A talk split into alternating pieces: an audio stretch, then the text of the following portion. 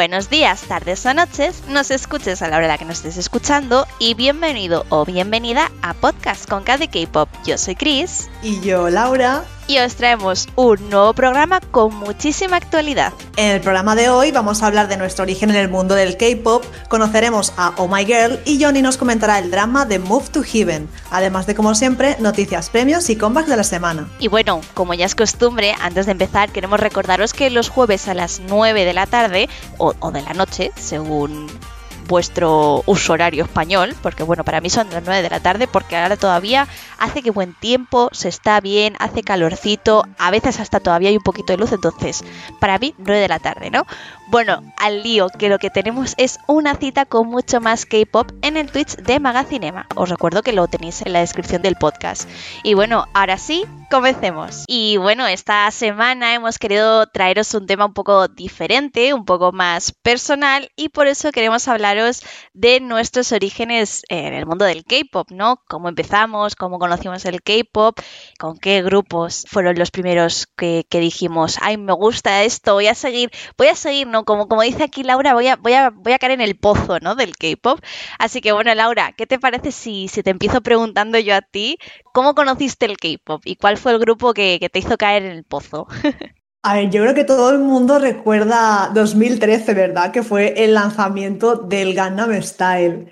Yo me acuerdo como si fuese ayer porque estaba en Burgos con mi expareja y salió el Gangnam Style. Entonces lo vimos y nos quedamos modo, ¿qué es esto? O sea, no sabemos qué es esto, pero nos encanta. Y a partir de ahí se ve que yo empecé a escuchar K-pop, pero no sabía lo que era el K-pop, yo no tenía ni putísima idea de nada. Entonces, mm, ahí se quedó, ¿no? Digamos, en 2013. Luego, pues ya fui escuchando, porque yo realmente escucho de todo y, no sé si me saldría por YouTube así K-pop y lo escuchaba también de vez en cuando, pero ya os digo que yo no sabía lo que era el K-pop, o sea, no tenía conocimiento de ello. Entonces fue a partir del 2016, me parece, a finales, que ya sí que empecé a interesarme más, ¿no? Porque parece que estaba como más de moda. Aparte, ahí conocí a una de mis mejores amigas actualmente, que se llama Laura. Y ella pues sí que a veces publicaba sobre EXO, Monsta X, BTS, y entonces fue cuando me entró más la curiosidad, ¿no? De, pues quiero conocer a estos grupos, quiero meterme así un poco a ver qué es esto, ¿no? ¿Qué es esto del mundo del K-pop? Y efectivamente eh, caí en el pozo sin fondo hasta el día de hoy, porque recuerdo que el primer grupo que escuché fue BTS, El Destino, sí, o no, no lo sé, quiero pensar que sí. Y no escuché la típica canción que todo el mundo, bueno, todo el mundo, la mayoría de personas, por ejemplo, que yo conozco de la época, empezó escuchando Fire o Dope, ¿no? que son así como las más top o más conocidas de BTS por ser súper movidas y animadas. Pero yo realmente el primer MV que vi de BTS fue el de Boy in Love, que son unos bebés, pero bebés, bebés. Y claro, a partir de ahí, pues ya los icónicos de Fire, Dope y, de todo. Y me da pena porque me perdí una de las eras, bueno, una de las eras no, la era que más me gusta, que es la de Wings. O sea, ese álbum es mi favorito de BTS y me la perdí porque entré justo después. O sea, mi primer comeback con BTS fue Not Today, que salió, si no recuerdo mal, salió el, en febrero, el, el 20 o así, el 20 de febrero de 2017. Entonces, ese fue el primer comeback que yo viví con, con BTS y, bueno, el primer comeback creo en general en el K-pop, ¿no? Y claro, yo a full ahí con BTS, pero también empecé a descubrir otros grupos, como por ejemplo Monsta X, que de hecho Monsta X fue mi primer concierto de K-pop Fui a París a ver a Monsta X en 2017, no recuerdo exactamente la fecha, pero bueno, yo recuerdo que iba, claro, es que aquí en España hacía calor, o sea, tendría que ser, pues eso, verano fijo. Y yo salí, pues lo típico, vestiditos, sandalias, no sé por qué me dio por no mirar el tiempo, cuando es lo primero que uno hace, ¿no? Cuando va a viajar. Y claro, mi maleta era todo como muy veraniego. ¿Qué pasó? Que yo llego allí a, París y aparte de que nos llovió en la cola, pero que flipas, y claro, yo, yo, iba sin paraguas y sin nada, y no sé cómo no me dio, no sé, una neumonía o algo, porque os lo juro, me empapé entera, lo pasé fatal, y aparte yo con falda, y ya os digo, de verano, ¿vale? Y hacía frío. No sé cómo sobreviví, porque realmente lo que recuerdo es que fue un viaje de mierda, porque yo estaba súper feliz, claro, lo único que, que lo salvó, entre comillas, fue el concierto porque fue brutal. Encima, imaginaos, mi primer concierto de K-pop, si vosotros habéis ido, sabéis que el primero es como, wow, por eso mismo, ¿no? Por ser el primero, todo es súper diferente. Ves ahí a una banda de chicos bailar, no sé qué, unas actuaciones flipantes. Entonces yo estaba living con eso y recuerdo que hice un montón de fotos, un montón de vídeos. Y bueno, y ahí se quedó porque, claro, teníamos que coger el último metro para volver al hostal. Vale, pues ¿qué pasó? Que con las prisas y demás me robaron el móvil. Claro, yo no me enteré, porque no te enteras, ¿no? De, de esas cosas.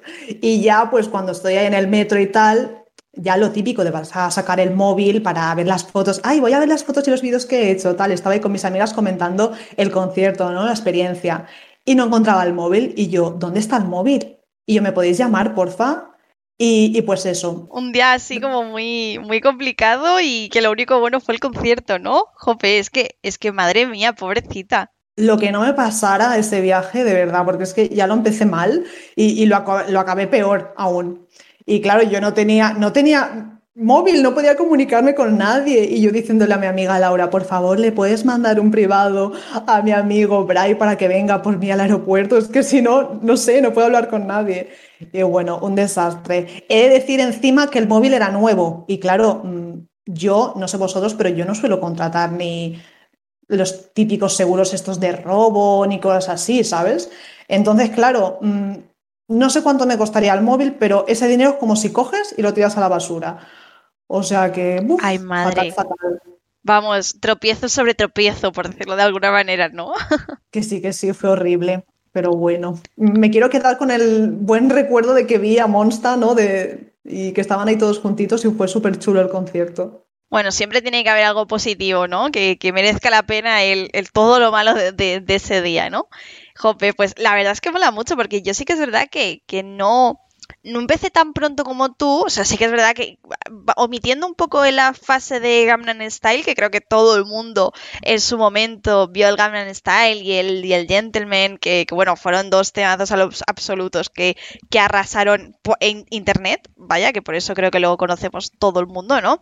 Pero sí, sí que es verdad que yo empecé un poco tarde y yo empecé un poco así como de casualidad, ¿sabes? O sea, yo ya sabéis que a mí me encanta Blackpink, ¿vale? Y de hecho empecé, empecé con ellas y yo empecé, pues creo que fue por 2016, 2017 más o menos. Pues que casualidades de la vida, escuché una, una de sus canciones, no sé si fue en la radio o, me saltó el videoclip, o sea, uno de los envis en, en YouTube y fue de estas cosas, o sea, yo soy muy de, de obsesionarme con una cosa, ¿vale? Entonces yo empecé a ver esos envis que tenían ya y fue como en plan, me encanta, me encanta. Fue, ya os digo, por 2016-2017 más o menos. Ay, pues yo pensaba que habías entrado más tarde con eso que un día nos comentaste de KDA, con G. No sabía que estabas, o sea, que habías escuchado a Blackpink antes. O sea, pero yo es que las escuché, o sea, ya te digo, creo que la canción que escuché fue cuando, cuando ya habían lanzado Du Du Du Du, puede ser, que fue por, ¿Fue por 2017 o 2018? Me estoy equivocando a lo mejor de fechas. Entonces, fue ese el envi que yo vi. O sea, yo recuerdo que... 2018, me parece. Pues 2018, entonces. Pues 2018 entonces. Creo que a lo mejor vi alguno antes, pero... No sé, es que ahora estoy dudando si fue. Es que yo suelo tener muy mala memoria para estas cosas, ¿eh? Bueno, como lo estáis viendo, ¿no? O sea, escuchando, ¿no? Pero eh, no sé si fue Du Du Du Du o fue Ya, pero bueno, fueron como, como que entré en bucle con Du Du Du Du y Ya y empecé a escucharlas un montón. Y claro, yo soy muy de cuando me gusta mucho algo, como, no voy a decir que me obsesiono, porque no es obsesión, porque es obsesión rollo, mm, me tiro todo el, todo el santo día escuchándolas, ¿no? Pero no es obsesión en plan rollo, eh, Queens, reinas, es escuchar todo el mundo esto, tal, no sé qué, es que mi vida ahora es esto. No, no, no, o sea, rollo de, de me encerraba y me ponía a escucharlo en bucle, ¿no? Y... Obsesión sana. Obsesión sana, sí, gracias Laura, que no me salía, ¿no? Y, y nada, y yo justo pues empecé escuchando eso y, y claro, obsesión sana, pero modo de solo quiero escuchar Blackpink. O sea, porque decía, bueno, voy a interesarme un poco más y tal, y escuchaba otros grupos y era como plan, jo, es que no suenan igual, es que no, no tal, no no sé qué, no me terminaban de convencer, ¿no? Entonces yo en bucle solo Blackpink, de hecho, fue 2018 y me acuerdo ahora de por qué fue 2018, porque cuando lanzaron las skins del League of Legends, las, las KDA, las que están inspiradas en el, en el LOL, yo me emocioné un montón porque eran cuatro. Y claro, mis teorías conspiranoicas de fan decían, ¡guau! Cuatro como Blackpink, imagínate que, que le ponen vocillas o que están relacionadas con ellas o que no sé, bueno, súper fan loca en ese momento, ¿vale? Y claro, cuando, cuando vi que no eran ellas, al principio me dio un poco el bajonazo, ¿vale? Pero luego me, puse a investigar, ¿no? O sea, lo, típico de la envidia de, a ver, ¿por qué han elegido aquí a, estas de G-Idol y no a mis chicas de Blackpink, ¿no? Yo en modo... Pues esa... Pues la conexión, la conexión Blackpink G-Idol. Exacto, ahora lo, entiendes, ¿verdad? Entonces, a través de eso, pues lo típico que dices, bueno, vamos a ver quiénes son estas chicas, ¿no? Y lo típico de, bueno, a ver, hay que decir que no es tan mal, ¿no? Lo típico de, jope, es que me gusta lo que estoy escuchando de ellas, ¿no? Y a través de eso, pues escuchaba Blackpink, G-Idol y Claro, yo es lo típico, yo es que mm, me ponía a buscar cualquier vídeo de Blackpink en su momento, como os he dicho, es obsesión sana, pero, pero obsesión al fin y al cabo, ¿no? Entonces, en un vídeo encontré una de estos shows, no me acuerdo cuál show era, pero es uno de estos shows de donde promocionaban las chicas, no, no en el cual actúan y cantan, sino en el que van a programas rollo Running Men y Brothers y todos estos, ¿no? Y Knowing Brothers y todos estos.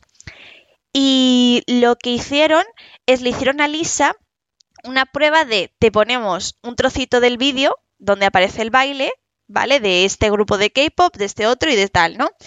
Y uno de esos vídeos que le pusieron fue el de What is Love de Twice. Y me empecé a enganchar y me gustó. Y dije, jope, me gusta esta canción. Bueno, un fragmento que sería cuánto? 10-30 segundos a lo mejor de fragmento que le pusieron y que Lisa luego bailó. Con eso ya te bastó, ¿no? Para buscar esta canción, ¿cuál es? Total, totalmente, totalmente. Y claro, justo descubrí pues Twice, empecé a escuchar algunas canciones suyas, ¿no? Y claro, ese ya, ya se acercaba a 2019, todo esto, ¿no? Y en 2019 fue cuando las chicas de Twice sacaron Fancy. Entonces, no viví como tal el momento comeback, porque claro, no me enteraba de cuando salían todas esas fotos. Yo no estaba tan, tan, tan centrada en, en, Twitter, porque bueno, trabajaba en redes sociales y tal, pero es lo típico de que cuando no estás haciendo nada relacionado al trabajo, como que quieres descansar y desconectar, ¿no? Entonces no miraba tanto las redes sociales, entonces no me enteraban de cuando salían lo típico, las fotos estas conceptuales, los envy teasers, ¿no? Entonces yo de repente vi Fancy el día que salió y fue como, eh, menuda fantasía. Bueno, mm, yo en ese momento vivía con mi expareja. Si no gritaba una vez al día el momento Fancy You, o sea, no lo gritaba nunca. O sea, y, ahora porque lo he hecho en plan medio cantando, pero es que yo era en plan voz, grito pelado en mi casa. Eh, bueno, en ese momento en la casa en la que vivíamos, locker total. ¿Vale? es que hay que cantarla así, es que es el putísimo temazo del centenario. me encanta Fancy. Es mi canción favorita de Twice y yo creo que siempre lo será por muchas canciones que saquen, que sí, que también son temazos, todo lo que sacan, pero es que Fancy para mí está a otro nivel. Totalmente, ¿no? Y es que tal cual, ¿no? Y ya a raíz de ahí ya me, me obsesioné también con ellas, ¿no? Y ya, ya era como mis tres obsesiones, ¿no? Blackpink, G-Idol y, y, Fancy. Y Fancy, y Twice. O sea, Fancy, bueno, Twice, exacto, perdón. Tú me has entendido, me habéis entendido perfectamente, ¿no? Es que lo típico es la obsesión, ¿no? Entonces, claro, eran con, mis tres grupitos así súper que me encantaban, ¿no? Y encima también en ese momento estaban las chicas de G-Idol en Kingdom, que bueno, lo típico, como yo no me enteraba de nada, yo veía después las actuaciones en YouTube y no entendía nada, ¿no? Y es lo típico que me empecé a meter eh, en, YouTube, en Twitter, en, Wikipedia, a ver qué, narices era eso. Y a mí lo que me dio rabia es que, claro, yo, mm, Kingdom y todo esto, pues ya lo, vi tarde, ¿no? Lo vi cuando, o sea, viví el momento Lion cuando sacaron el, momento Lion es que mm, de, de que fue maravilloso, la verdad. Y claro, es que Lion era la, última actuación ya que hicieron de, de Kingdom, ¿no? Entonces yo ya lo pillé al finales. Pero bueno, a raíz de eso también empecé a fijarme en los otros grupos que participaron, como Mamamoo, que también me, encantó, me encantó, Oh My Girl, que bueno, luego Oh My Girl, que al año siguiente, que en 2020 sacó Non-Stop y otra vez obsesión total, ¿no? Y bueno, lo típico, ¿no? Mucho, mucho girl group, mucho girl group, pero poco, poco boy group. Y el único grupo así de chicos que empecé a escuchar en ese momento en el que estaba ahí empezando y tal, te vas a sorprender, Laura, sí, fueron BTS y empecé a escucharles a raíz de la canción de Boy With Love, la, la colaboración bueno, colaboración acá, temazo eh, total que hicieron con, con Halsey, que, que, a mí me flipó un montón. Sí, sí, sí, a mí también me encanta, me encanta. De hecho, cuando salió, recuerdo que salió el MV teaser y yo estaba por Valencia, de hecho, yo soy una friki aquí, pues yo estaba por Valencia con unos amigos que había quedado para jugar al Pokémon Go, ¿vale? Y estábamos por la calle andando y claro, es en plan de, hostia, hostia, que quedan dos minutos para la hora K-Popper y me sueltan el MV teaser y pone eh, en plan Fit Halsey. Y yo, ¿qué dices? Que a mí me gusta mucho Halsey. Y, yo Living, me gustó mucho. Súper, súper animada y súper de todo. Como digo yo, pues eso, canciones que te dan ahí un boss de serotonina y de energía. Total. Total, total. De hecho, es que era la típica canción que me ponía cuando estaba así un poco más, más tristona o con menos ganas de, de en general de, del día, ¿no? Y la verdad me gustó mucho. Y a raíz de ahí, pues fue cuando entré en el K-pop. Sí que es verdad que, bueno, quise ir al concierto de, Blackpink en Barcelona. Claro, ahí mi problema fue el problema fue que que, no sé, fue el peor día para hacer un, concierto, porque haces un concierto un martes a las mil de la, de la noche en Barcelona. Y yo lo siento, pero trabajaba y no podía cogerme vacaciones. Así que bueno, eh, era un poco, si fuera un fin de semana, pues bueno, o, un viernes que puedes hacer ahí un poco o camelarte un poco más al jefe y tal para que te deje salir antes o lo que sea, pues bueno, pero en fin, fue un martes, si no me equivoco, y, y, lo dicho, horrible. Mm, lo pasé fatal porque fue como en plan, quiero ir, no puedo, pero he de decir, os vais a reír, ¿vale? Eh, esta anécdota creo que Laura tú no lo sabes. Ese mismo día, mi ex, en ese momento era mi novio, mi ex tenía que estaba en Barcelona y tenía que hacer unas cosas en Barcelona, tal, no sé qué, y le dije, oye, porfa, ¿te puedes pasar por los alrededores a ver si tienen algún puestecito antes de la entrada, rollo, antes de que pagues las etiquetas, las, o sea, que pagues las etiquetas, muy bien yo, antes de que des la entrada, ¿no? El ticket, a ver si, yo qué sé, yo qué sé, te lo pago y me traes algo, no sé qué. Bueno, no había nada y yo lloré. he de decir que se pasó y fue ahí y, de todo. Y, vamos, alucinante. Pero yo recuerdo que sí que había merch, porque yo sí que fui al concierto de Blackpink y por eso Chris igual me tiró un poco de tirria. Pero. No, hombre, no te tengo tirria, eso envidia, envidia sana. Sí, sí, sí, pero yo creo que recuerdo que sí que había merch, o, pero claro, es que era dentro del recinto. Exacto. que se pase por fuera no, no va a haber nada. Es que yo me acuerdo cuando yo he ido a un par de conciertos, no de K-pop, porque ya os digo, de K-pop no he tenido el gusto, por, por desgracia, eh, de, de, ir, porque bueno, el concierto que quise ir, que tenía ya todo comprado, lo último que me faltaba era la entrada, era el de BTS y pasó nuestra querida pandemia, ¿no, Laura?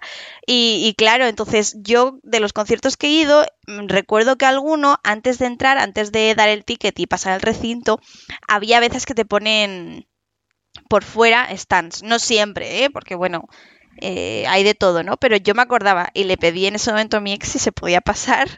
Se pasó el pobre hombre como su buena fe, pero al final, al final para nada por, lo que has dicho tú, porque estaban dentro más que nada. Pues estuvo súper guay el concierto, a mí me encantó, en serio. Gracias por restregármelo.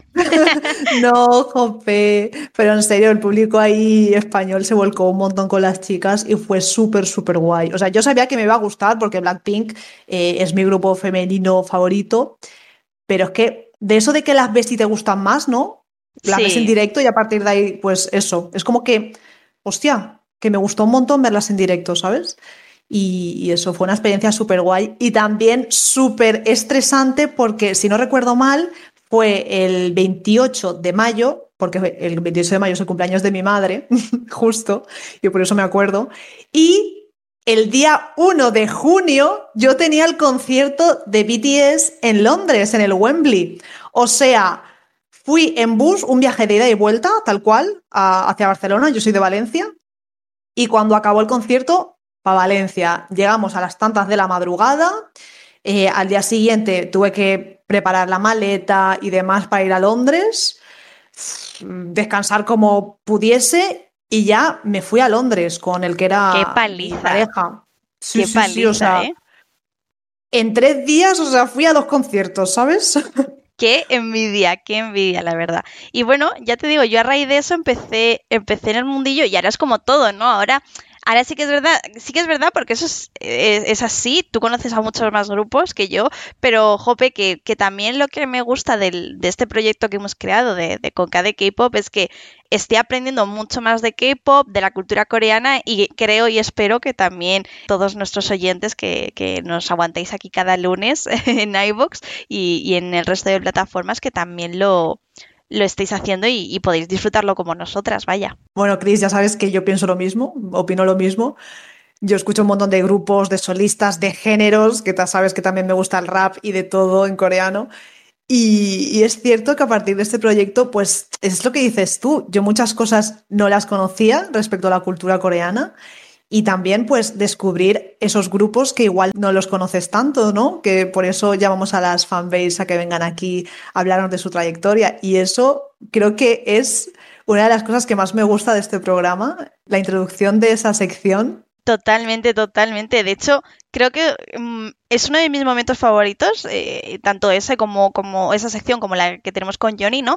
Porque son las típicas secciones en las que nosotras evidentemente llevamos un poco la conversación, ¿no? Con los invitados, pero sí que es verdad que muchas veces les tienes que dejar pie a, hablar y que te hablen y que te comenten. Pues toda, todo lo que saben, ¿no? Todo ese conocimiento de, del grupo que siempre traemos y es como, jope, me encanta, me quedo aquí, lo voy escuchando mientras lo va diciendo y es como muy placentero, ¿no? El, el hablar, o sea, el oír hablar de, de ese tipo de grupos, ¿no? y sobre todo con el cariño que lo hacen muchos, porque al fin y al cabo lo que precisamente buscábamos en esa sección era eso, que viniese gente que era muy, muy, muy fan del grupo, porque al final cuando eres tan, tan, tan fan de, de algo, vas a hablar de ello pues con la pasión con, lo que han, con la que hablan nuestros, nuestros invitados, vaya. Es que da gusto hablar con ellos. Se nos pasa el tiempo volando, que cuando llegamos ya a las últimas preguntas es modo, jo, si es que nosotras nos quedaríamos encantadísimas aquí toda la tarde escuchándote hablar con esta pasión, pero es que tenemos que cortar.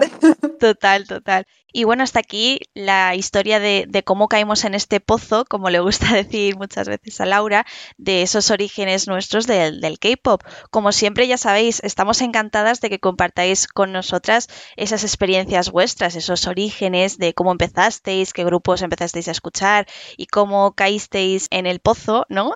Podéis compartirlo en iVoox, en Twitter, donde queráis, que nosotras encantadas os leeremos y os responderemos. Y bueno, como ya es costumbre, seguimos conociendo los grupos más relevantes del mundo del K-pop y queremos hacerlo de la mano de sus seguidores más fieles.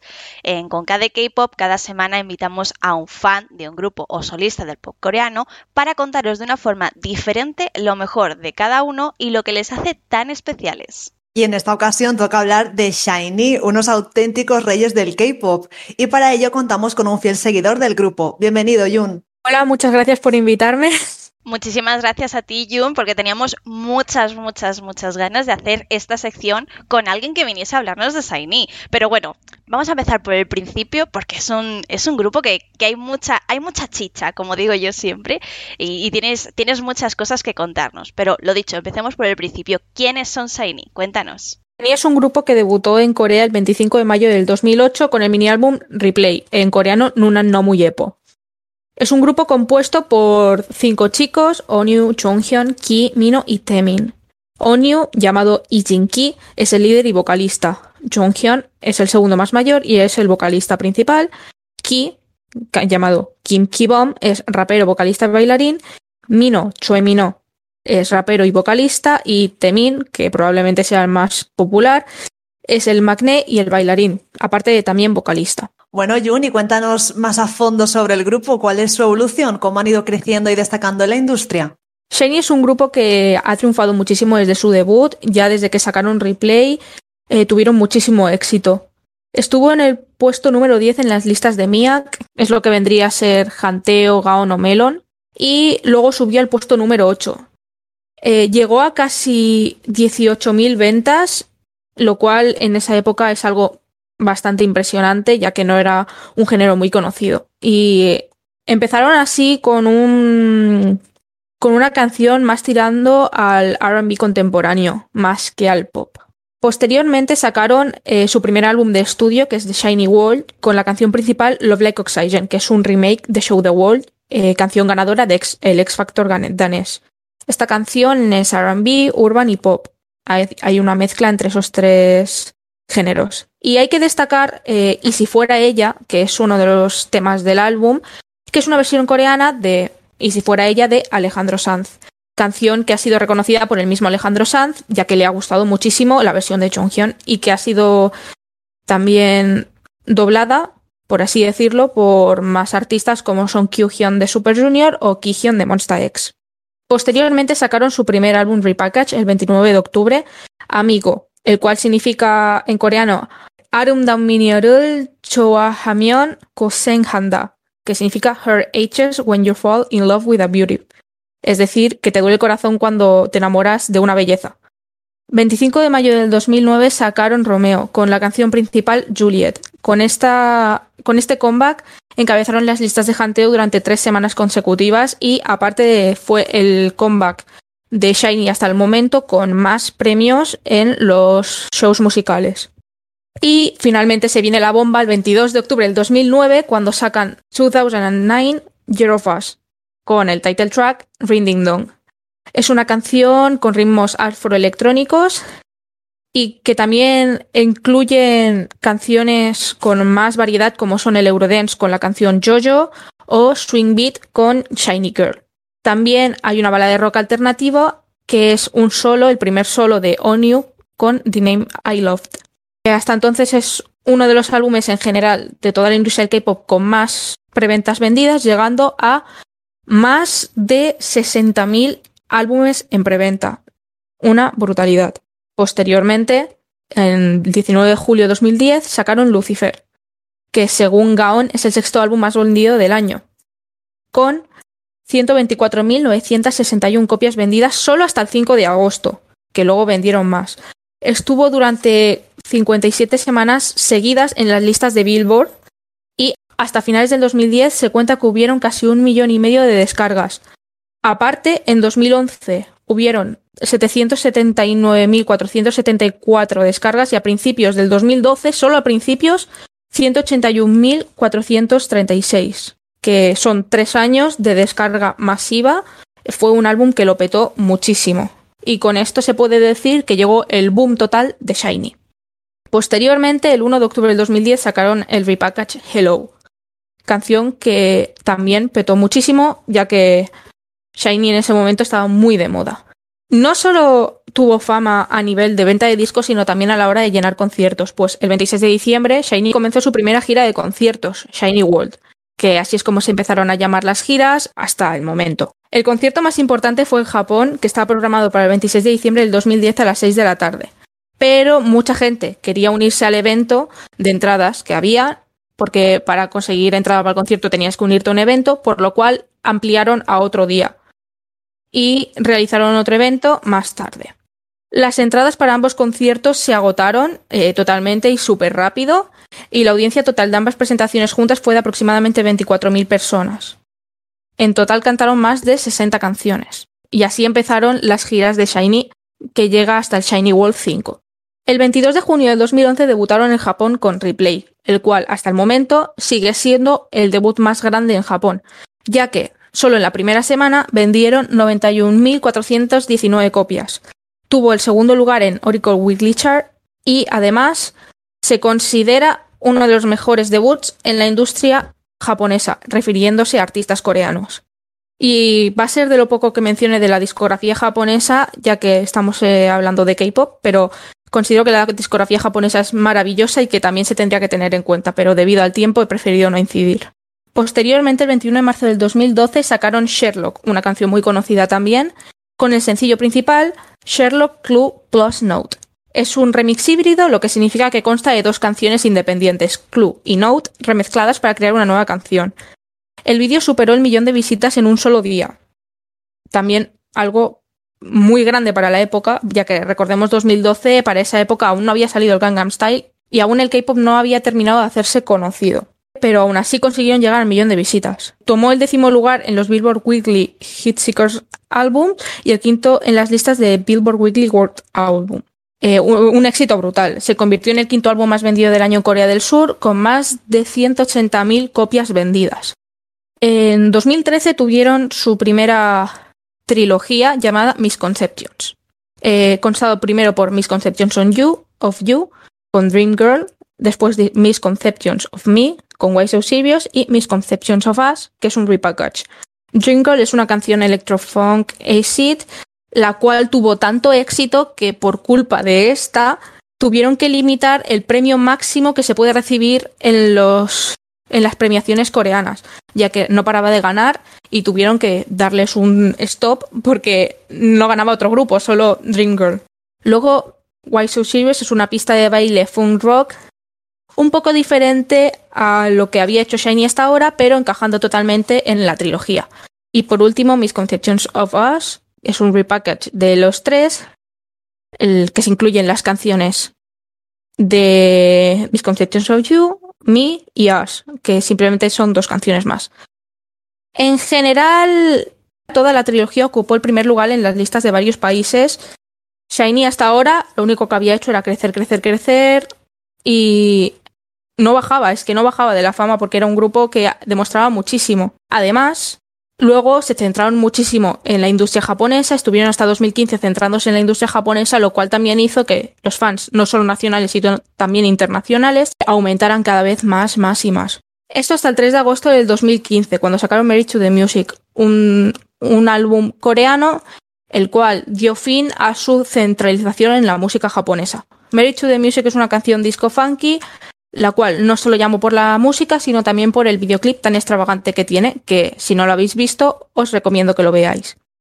Y aparte, que esto sí que fue lo que llevó otra vez a Shiny para arriba de nuevo, al mismo nivel que Ring Dong, fue cuando sacaron en 2015, el mismo año, sacaron View, del álbum Odd.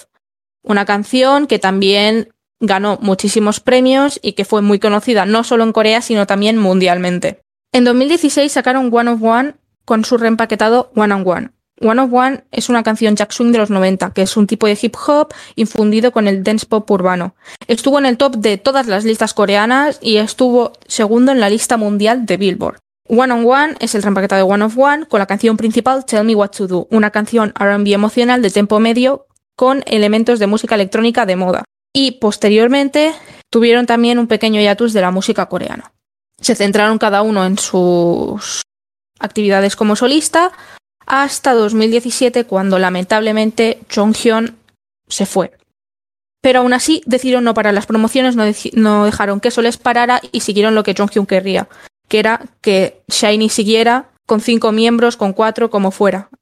Por lo que en 2018 sacaron From Now On, un álbum recompilatorio con todas las mejores hits de Shiny en Japón, en el cual también forma parte Jonghyun en la canción nueva que sacaron con este álbum que es From Now On. Y con este álbum también encabezaron las listas alrededor de todo el mundo. Tras el éxito de From Now On, sacaron la trilogía The Story of Light. Acabaron siendo cuatro y no tres álbumes.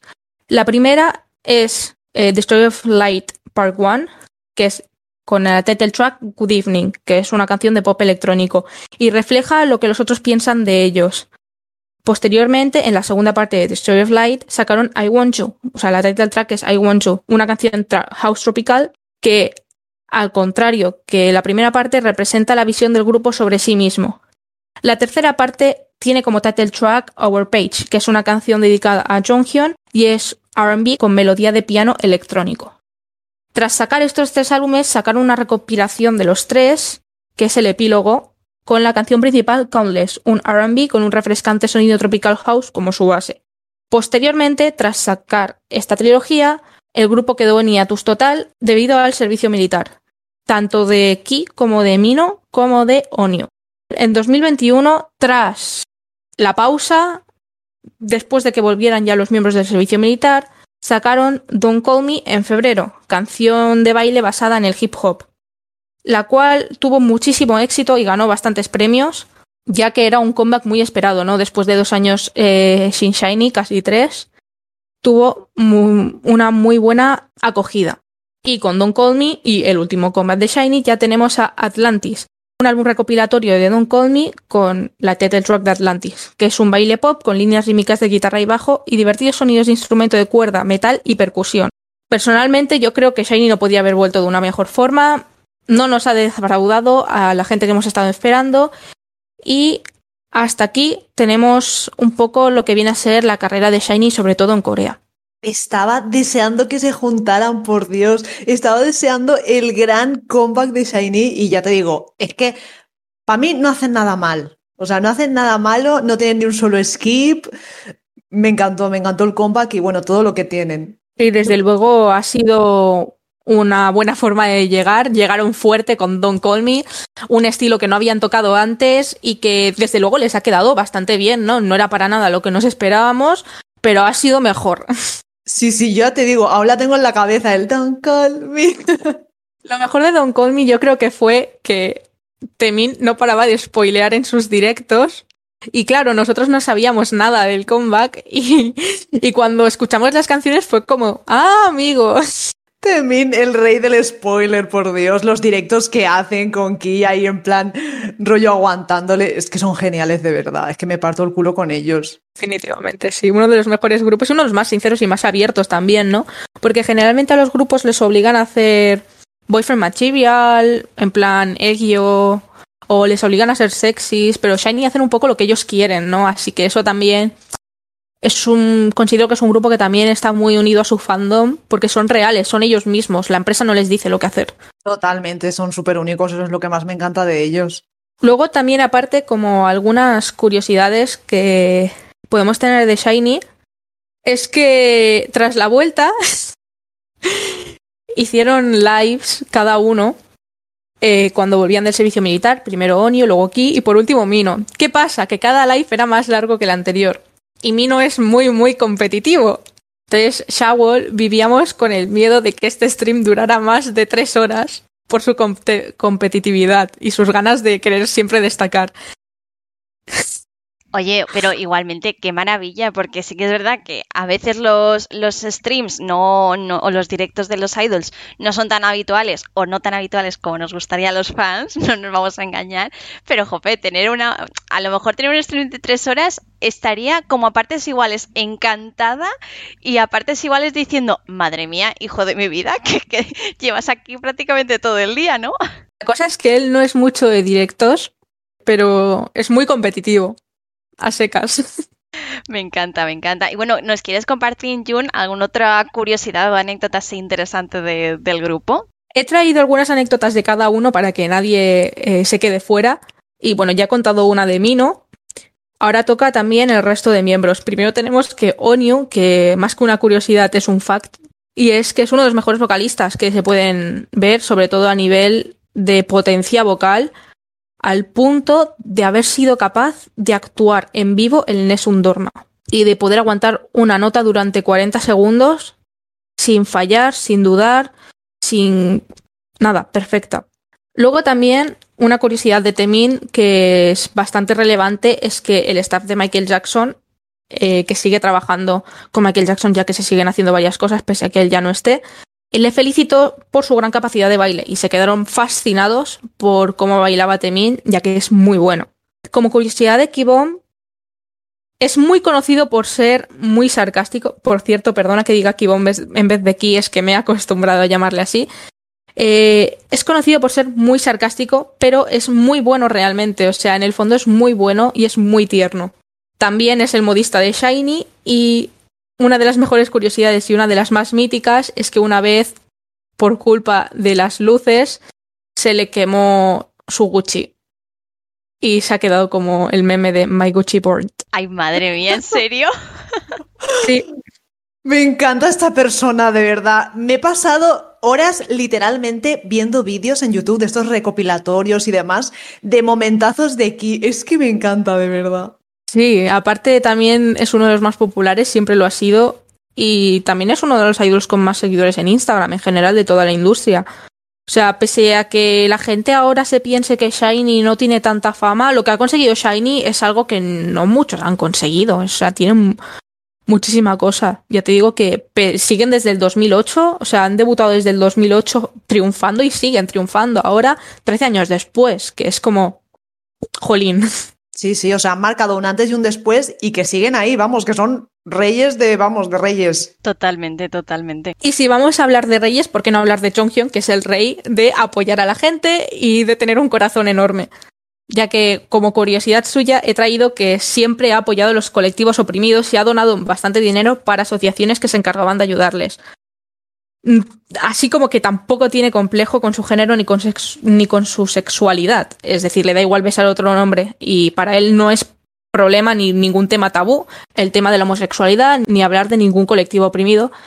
Eh, y él siempre los ha apoyado, ha donado dinero, asociaciones. Incluso Knowing Brothers dijo que podía besar a Hitchell sin problema. Luego también alguna cosa que yo creo que debería de conocer la gente es que uno de sus programas más míticos, Hello Baby, es muy divertido, lo recomiendo mucho verlo. Y tiene un fotobook en Barcelona. Doy tiempo para que se asimile.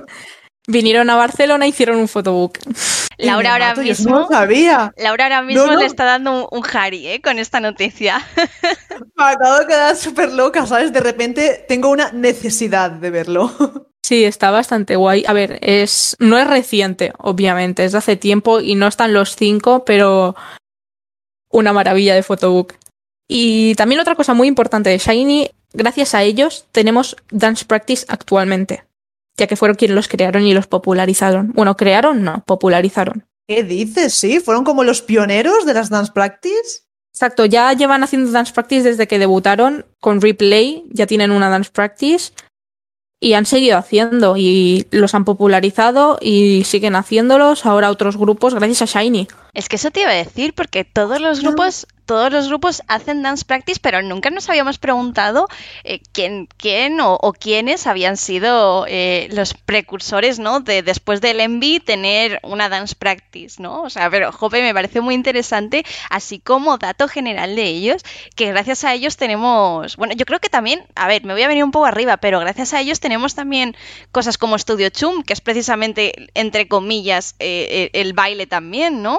que, wow, yo es que estoy flipando ahora mismo con eso, ¿eh? Que, lo dicho, me estoy viniendo muy arriba también con lo de Studio Chum, pero yo es que lo, ligo todo y, yo, lo, yo lo pienso y digo, tío, es que me parecen reyes, o sea, literal, como lo hemos dicho al principio, reyes totales. A ver, no, no es el primer grupo con coreografías así eh, que se concentran en captar la atención del público, no son los primeros que bailan, obviamente tenemos a grupos de antes, tenemos a grandes artistas como por ejemplo Somboa, ya desde que debutó HOT también van teniendo coreografías, pero claro, hasta Shiny no se le había dado la importancia que se le tiene a lo que es el mundo del baile dentro de Corea, ya que es un mundo bastante grande y bastante complejo y difícil. Y entonces se le empezó a dar el reconocimiento que merecían.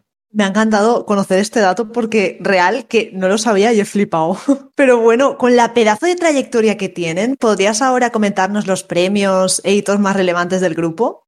Aquí he hecho un resumen así un poco bastante grande porque tienen muchísimos premios y han ganado muchísimas cosas. Pero obviamente no podía ponerlo todo ya que esto se alargaría mucho, así que voy a hacer así como lo más importante. Como por ejemplo que ya ganaron un premio el mes que debutaron con el Sidewall Digital Music Awards y tienen el premio al Rookie del mes. Que antes hacían estos premios, que era el Rookie del mes y cada mes había un Rookie. Pues Shiny ganó ya en su primer mes un premio que es bastante importante. Ese mismo año siguieron petándolo, siguieron ganando premios. No he puesto los shows musicales porque me alargaría muchísimo, pero por ejemplo, ganaron a artista nuevo no solo en el Sidewall, sino también en el Asia Song Festival, en los Mama y en los Golden Disc Awards, aparte de ganar en los Style Icon Awards el premio al nuevo icono. Luego en 2010, eh, aparte de todos los premios que han ganado, cabe destacar que ganaron un premio al Second Singapore Entertainment Awards al New Generation Artist, es decir, al artista de nueva generación. En 2011 tienen bastantes premios relevantes, como por ejemplo que ganaron en el Tower Records Awards el premio al Artista del Año y al Rookie del Año. Luego en 2012, ya no solo en canales puramente coreanos, sino que también se trasladaron a la MTV y ganaron en la SBS MTV Best of the Best, ganaron al Live Performance y al Best Male Group. En 2013, lo más importante que creo que hicieron fue que consiguieron una triple corona en el Netem Countdown el 14 de marzo con Dreamgirl. Como ya he dicho antes, Dreamgirl ganó muchísimos premios en los shows musicales. Luego, en 2014, ganaron en el Red Dot Design Award el Communication Design Award Package. Y en 2016, unos premios más importantes, y es que en el Popular Culture and Arts Awards ganaron un premio del primer ministro. Es decir, el primer ministro los reconoció. Eso en 2016. Y bueno, luego han seguido ganando muchos premios. Y algo que cabe destacar es que cada comeback suyo han ganado premios en los shows musicales, lo cual también es bastante wow. Hay muy pocos que no hayan ganado. Y yo, claro, es que con toda esta trayectoria, como, como para decir simplemente un par, es que al final, con tantos años ya en, en, escena, regalándonos tantos temazos, me parece alucinante. Y bueno, si te parece, vamos a pasar un poco a la parte más del fandom, ¿vale? Eh, pues para dar a conocer pues eh, esa, esa, conexión que tienen los chicos con, con sus fans, ¿te parece, Jun? Parece perfecto. Eh, el nombre del fandom, algo muy importante, es Shiny World Igual que la gira se llama Shiny World, pues el fandom también. Lo que pasa es que se acorta a Shawl, así que se podría considerar que el nombre es Shawl a secas.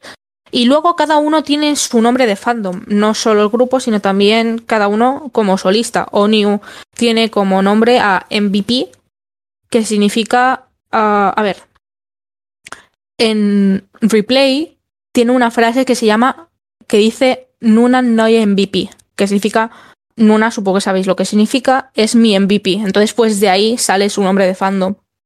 Luego, Chonghyun, el nombre de su fandom es Blinker, lo cual viene de una canción de The Shiny World que se llama Dubop. Y hay una frase en la que empieza Mino DVDVDs y empieza a decir cosas de cada, de cada miembro, ¿no? Pues en caso de Chonghyun es Bling Bling is Chonghyun. Y de ahí viene Blinger. En caso de Ki es Locket, porque Locker es candado y él es Key, pues se relaciona una cosa con la otra. En caso de Mino es Flames, porque él es como muy carismático y se le ha, se le ha comparado muchas veces con que tiene un carisma flameante. Entonces, pues de ahí viene Flame. Y luego, eh, Temin, el fandom se llama Temint, es decir, Te Menta en inglés. Y luego también cabe destacar el hecho de que todos han tenido una carrera muy grande como solista.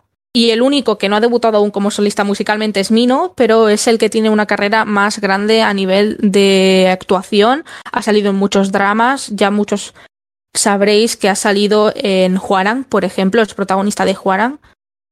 Sí, sí, sí. Eh, de hecho, si me permites, perdón por cortarte, quería decir precisamente eso, que yo empecé siguiendo a Shiny en 2018, me parece que fue justo cuando empecé en el mundo de los K-dramas y claro, ¿qué pasó? Pues que además de caer en el pozo, ¿no? Como me pasó con el K-pop, pues apareció Mino ahí, ¿no? Aparece en Huarang, que fue el segundo drama que vi, de hecho.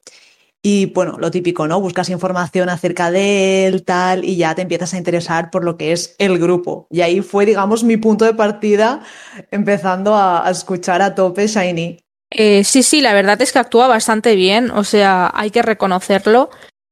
Eh, es un grupo muy carismático en general, tienen todos muchísimo carisma. Eh, como ya he dicho antes, se presentan ellos tal cual como son, no les da miedo ser ellos. Han tenido conflictos con la empresa, también por ello, no vamos a negarlo.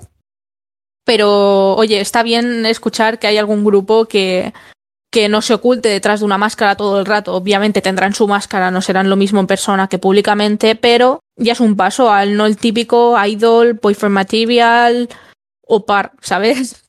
También algo a destacar es que Ki ha sido MC durante bastante tiempo.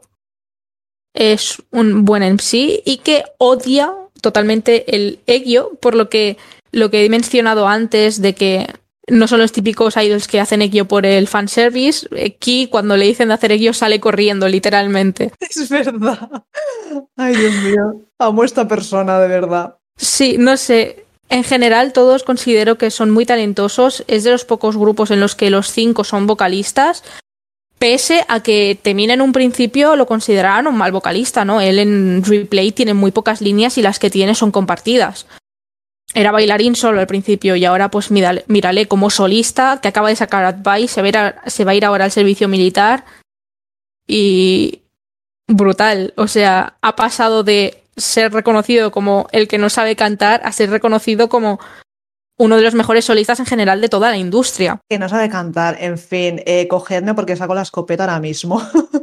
y aparte después de Advice, que me lo quieren mandar a las trincheras. ¿Cómo me mandáis Corea del Sur a este rey ahí después de lo que ha hecho? Que es que estoy flipando con, con el comeback que, que se ha sacado. De verdad, trabaja un montón. Y las presentaciones son brutales. Yo vi en directo la última que hizo de Advice y fue maravilloso todo. No me esperaba una presentación así, me la esperaba un poco más soft y verla ahí pintado con todo tal cual como en el videoclip. Fue como, qué maravilloso, en serio. Me da mucha pena que se vaya. Yo me quedé súper muñeca, imagino que tú, te, que tú te quedaste súper loco también porque es que vaya tela, vaya tela. Yo cuando vi el enví, nada más verlo, nada más salir, me quedé en modo procesándolo de, vale, que acabo de ver y me lo tengo que volver a poner, porque es que no me lo esperaba para nada así. Sí, lo bueno es que no nos vamos a quedar sin nada. Mino ha confirmado que está grabando un drama, que va a aparecer en un drama, y de hecho va a aparecer en uno en el que va a ser, esto es algo muy novedoso para lo que es el mundo de Corea en general, la sociedad, va a hacer el personaje de un chico homosexual. Wow, ¿en serio? Eso no lo sabía. Eh, sí, la serie no es eh, BL ni nada de esto, pero eh, tiene un personaje secundario el cual está pillado por el protagonista. De hecho, está el, el webtoon publicado y sí, sí. También va a aparecer Chinion de GOT7, si no me equivoco. Y no me esperaba que Mino fuera a hacer un papel así, pero la verdad es que se agradece que no nieguen este tipo de papeles, porque eso significa que también está avanzando todo y que pronto habrán idols que podrán decir abiertamente que son homosexuales sin sentir miedo, porque hasta ahora los que lo han dicho no son conocidos o los han muteado o no tienen oportunidades con otras empresas. Exacto, o incluso los han mirado mal y demás por hacer, por ejemplo, musicales, ¿sabes? Por encarnar ese tipo de personajes en musicales. Y, y, vamos, espero que poco a poco la sociedad coreana vaya avanzando en ese tema, porque es muy necesario esa visibilidad en todo el mundo. Sí, considero lo mismo. Y por cierto, hablando de musicales, también ONU está haciendo un musical que yo ya lo he visto y está muy bien. Lo recomiendo totalmente. ONU hace un personaje que hace surf y se encuentra con una chica que la chica le gusta, es decir, va a hablar con él, la chica, y porque le gusta, y acaban siendo pareja y bueno, resulta que la chica pues tiene problema, un problema, no puede salir de día, así que solo se ven de noche, bueno, en fin, un, un drama bastante grande, pero que está muy bien, ¿no? Es un musical bastante bueno. Y luego por otro lado, Ki, vía Bubble, nos confirmó que estaba grabando cosas como solista y Mino no se sabe esto, no está confirmado, pero dicen que es probable que también saque música como solista. Ojo, yo la verdad, a mí agradezco cuando, sobre todo los grupos de chicos, que evidentemente es donde pasa, porque los grupos de chicas, las chicas no les hacen irse al servicio militar, ¿no? Evidentemente, pero en los grupos de chicos agradezco un montón cuando, eh, pues por motivos de este estilo, por servicio militar y demás, que, que, les dejen hacer cosas en solitario, ya sea o musicalmente o en el mundo de, los dramas, por eso, porque, jope, los fans también lo agradecemos, que sí, evidentemente... Eh, lo óptimo y lo más mejor para los fans es poder verles en conjunto, por supuesto, pero jope, que al menos también ellos también tengan la oportunidad de hacer otras cosas y, no quedarse estancados, ¿no? Ese, ese tiempo hasta que hasta que venga el miembro que, que, que queda del servicio militar o, o, hasta cualquier otra cosa. Así que la verdad yo creo que está muy muy bien. Sí, la verdad se agradece no estar dos años de parón mientras está Temin fuera. Eh, así como tampoco tuvimos parón cuando estuvieron los otros tres miembros, ya que Temin estuvo activo. Y es una pena pensar que Advice eh, va a ser el último comeback de Temin en dos años. Pero, bueno, eh, es lo que hay, tiene que cumplir su deber como ciudadano coreano, al fin y al cabo es obligatorio, no puede evitarlo y esperemos que le vaya bien y esperemos con, con ansias su próximo comeback. Apoyar muchísimo a Advice, estamos intentando desde el fandom que gane algún premio para despedirnos de él y sobre todo intentar romper un poco lo que vienen a ser las visitas que ya se congelaron ayer, ayer no, cuando salió el, el comeback, que fue el 18. Y apoyar sobre todo muchísimo al resto como solistas. ONU también lleva preparando un álbum desde hace bastante tiempo, así que estaremos ocupados. Totalmente, aquí estaremos esperando a Temin con los brazos y el corazón abiertos y por supuesto apoyando al resto de miembros de Shiny en sus actividades, sus proyectos en solitario. Bueno, Jun, yo sinceramente, me quedaría aquí escuchándote y hablando de los chicos todo el día, pero tristemente pues hemos llegado al final de la entrevista, pero también antes tenemos las preguntas que tanto nos gustan. Cuéntanos un poquito desde cuándo y cómo los conociste y qué es lo que te hizo hacerte fan. Sobre esto tampoco puedo hablar mucho ya que no me acuerdo. Es decir, yo empecé dentro del mundo del K-pop cuando tenía 5 años y creo que empecé en 2008, poco antes del debut de, Shiny, pero es posible que estuviera de antes. Yo conocí a Shiny porque yo ya seguía de antes a TVXQ, Boa y a Super Junior. Entonces, esto de que estás navegando y que una cosa lleva a otra, y vi que habían anunciado algo. Y yo, claro, estaba todo en coreano y yo no entendía nada. En ese momento tenías que informarte a través de de páginas que no sabías ni cuáles eran o de grupos de Facebook y tal. Claro, entonces vi la nueva canción unos días después y ¿qué es esto, no? Claro, yo no sabía lo que era, yo no entendía muchísimo, tenía, lo dicho, cinco años, no me enteraba de nada. Pero me gustó y simplemente los empecé a seguir porque me gustó la canción, me parecieron monos y... Bueno, es que tenía cinco años, mi cabeza en ese momento era un canción que escucho, canción que me gusta, ¿no? Pero que lo que todo el mundo pensaba que iba a ser un gusto de antes se ha quedado aquí, sigue siendo fan después de 13 años. Y me gusta pensar el hecho de que los he podido ver debutar, aunque no me acuerde mucho. Pero sí, sí, fue eso lo que me hizo ahora mismo ser fan. Conocerlos en ese entonces, eh, ver replay, ver que lo petaron incluso siendo la primera canción, fue un amor a primera vista que se ha mantenido a lo largo del tiempo y supongo que no se irá. No, no, totalmente. Nosotras siempre lo decimos y al final nosotras lo llamamos el pozo del K-pop, porque una vez entras no sales, literalmente. y bueno, Jun, lo dicho, ya la última pregunta, ya la más difícil, porque sabemos que es la más difícil, sabemos que vamos un poquito a hacer daño, pero nosotras no podemos evitar hacerla. Por un lado, quiero que nos recomiendes tu álbum favorito de Shiny y cuando nos recomiendes un álbum, quiero que nos recomiendes una canción. A ver, he estado horas debatiéndome en esto porque es muy difícil. Pero con, como álbum me voy a quedar con One and One, no porque me guste más, sino porque fue el álbum que más viví. Fue el álbum que más he disfrutado en el momento y que más veces he escuchado.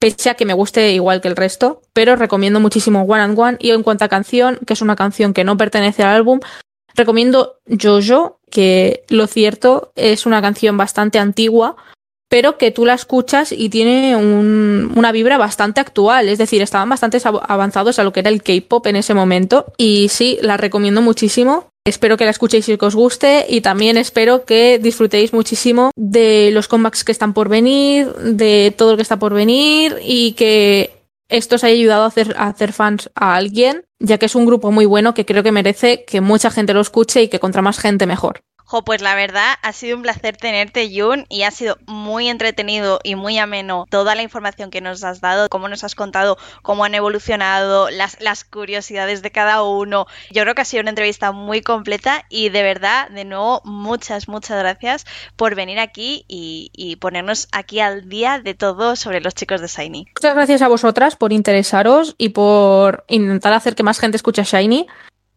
Espero, lo dicho, que haya más fans después de esto, que alguien se haya interesado y por invitarme también. Y bueno, como ya es costumbre en este programa, llega ese momento en el que pasamos de Conca de K-pop a Conca de K-dramas y como no puede ser de otra manera, venimos acompañadas de todo un experto.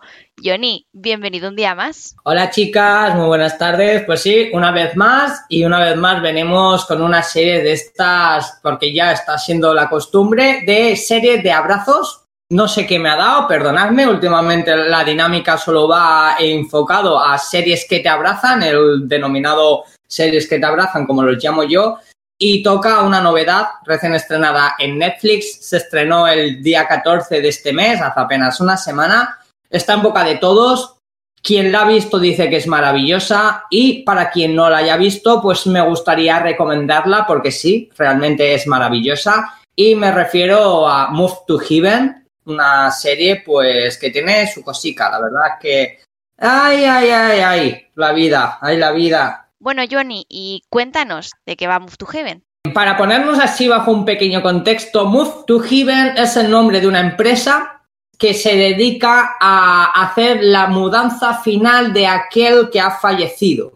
Es decir, cuando una persona fallece, pues esta empresa que está compuesta por un padre y un hijo se dedican a ir a la casa del difunto y en ella pues limpian la casa o limpian la habitación o, limpian donde el difunto haya estado viviendo durante estos últimos años.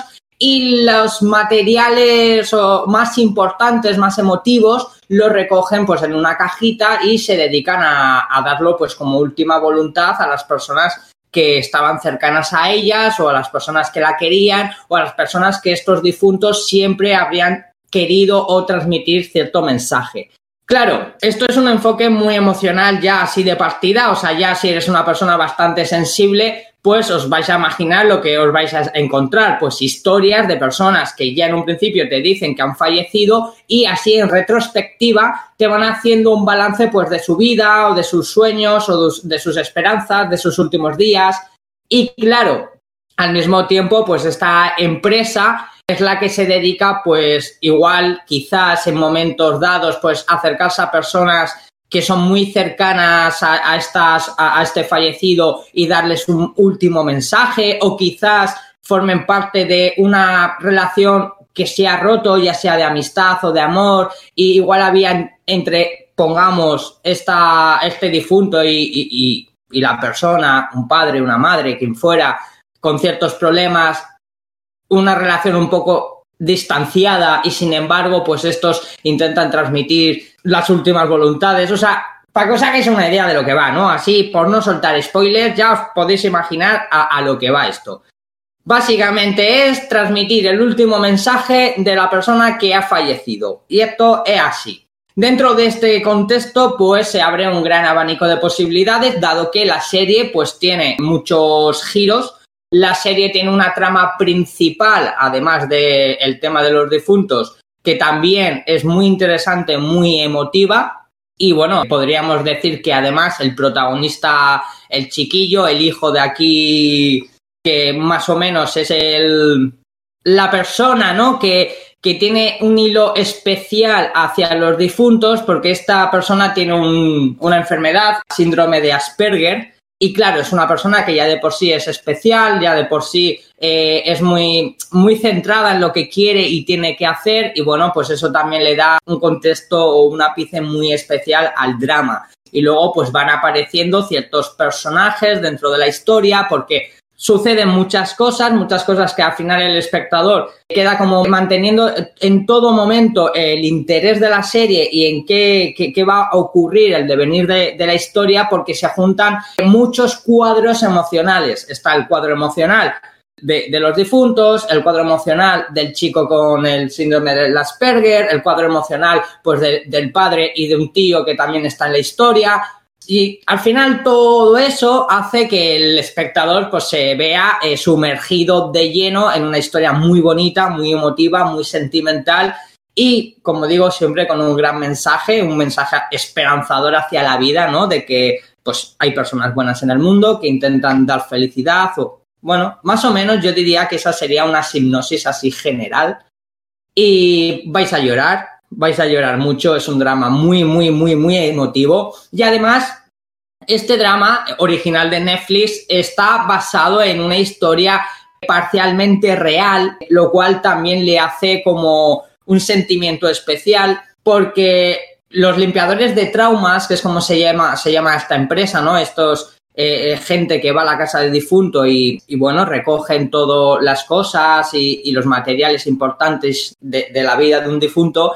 esto es un trabajo que un chico por primera vez en Corea eh, realizó, que el chico se llamaba Kim Sae Bieul y escribió una especie de novela de no ficción al respecto pues, de sus vivencias, de los casos que se estaban dando, así como en plan intentando pues relatar lo que era su trabajo y también pues el, el mensaje que él intentaba eh, impartir. Y en cierta forma, con sus diferencias, Netflix ha querido adaptarlo y la verdad es que se hace sobre todo emotivo. Yo creo que la palabra es emotiva, emotivísima, o sea, de, estar cerquita, cerquita de un, paquete de Kleenex o dos o cincuenta.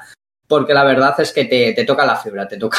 Es curioso porque los dramas que tú denominas que te abrazan, ¿no? Que te dan un abrazo, yo los denomino como que me dejan el corazón calentito, que es lo que consiguió Navilera, que por cierto por fin he terminado. Y también me parece muy curioso eso que nos has contado, de que es una historia, entre comillas, basada, ¿no? Digamos, no sé. Ya de por sí hay que decir que la hipnosis como tal de lo que cuentas parte de, una idea bastante diferente e interesante, porque claro, es algo que, bueno, ya lo has dicho Johnny cuando lo has expresado, que, estaba basado más o menos en hechos reales, es algo que, que, de repente se le ocurrió a una persona que no hacía nadie, ¿no? Entonces me parece algo muy interesante y no te voy a engañar, tengo curiosidad, me da mucha curiosidad. Cuando salieron las noticias de este drama original de Netflix, a mí me llamó mucha la atención, fuera parte del elenco, que hablaremos de él, era precisamente la historia, ¿no? Porque, a ver, ya, ya el, simple título ya te lo está diciendo, Move to Heaven.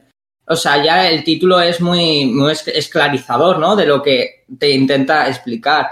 Yo no, no sabría decirte si este sería, como dice Laura, de que te pone calentito el corazón.